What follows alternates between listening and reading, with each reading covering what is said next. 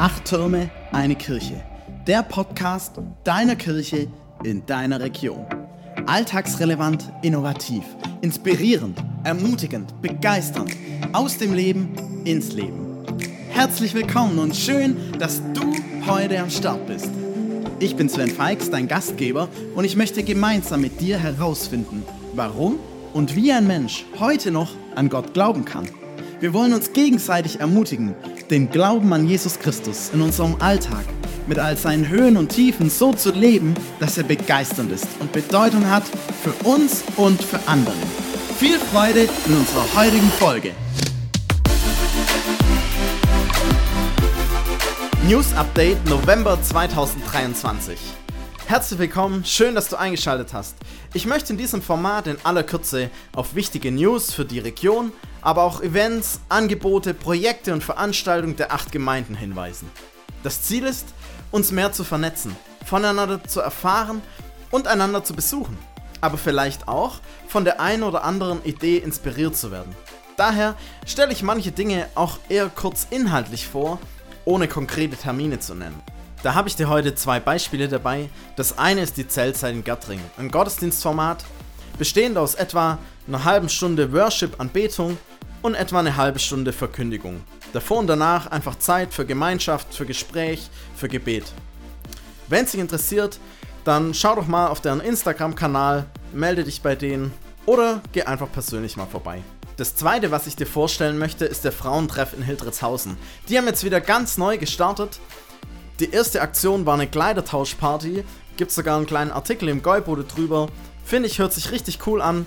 Einfach ein Treff für Frauen allen Alters, jeder Konfession in Hildritzhausen. Sie nennen es Jungschau für Frauen. Ähm, schau einfach mal rein. Ich glaube, am 24.11. ist der nächste Termin, so eine Advents-Weihnachtsfeier.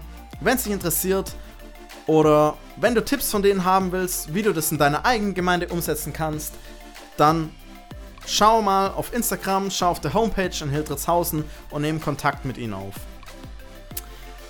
Jetzt möchte ich einfach im Schnelldurchlauf durch ein paar spannende Events, die im November stattfinden, durchgehen. Starten tun wir quasi jetzt, 19.11. findet der Abendgottesdienst in Afstedt statt. Auch ein Gottesdienst der eher anderen Art, mit viel Zeit zum Nachdenken, zur Meditation, zum ins Gespräch kommen. Schau doch einfach mal vorbei. Am 22.11. findet in Rohrau anlässlich des Bußen B-Tags ein TC-Gottesdienst mit dem Thema Frieden statt. Herzliche Einladung. Dann am 25.11. ähnliches Angebot wie in Hildritzhausen. Ein Treff für Frauen, Frauenzeit. Ähm, dort geht es darum, Adventsgrenze zu binden. Ähm, ich glaube, man muss sich dafür anmelden. Schau mal auf der Homepage. Und am 30.11 findet ein Deckenfront Bibliodrama zum Thema Befreiung statt. Ich finde, es hört sich spannend an. Kostet, glaube ich, ein bisschen was. Muss man sich auch anmelden. Schau doch mal auf die Homepage der Deckenfronter. Zum Schluss möchte ich noch einen kleinen Ausblick in Dezember reingeben, weil das schon Anfang des Monats ein paar coole Termine stattfinden. Und zwar am 2.12. ist Weihnachtsmarkt in Hildreshausen. Und am Abend gibt es eine Andacht in der Kirche als Abschluss von dem Ganzen um 20 Uhr.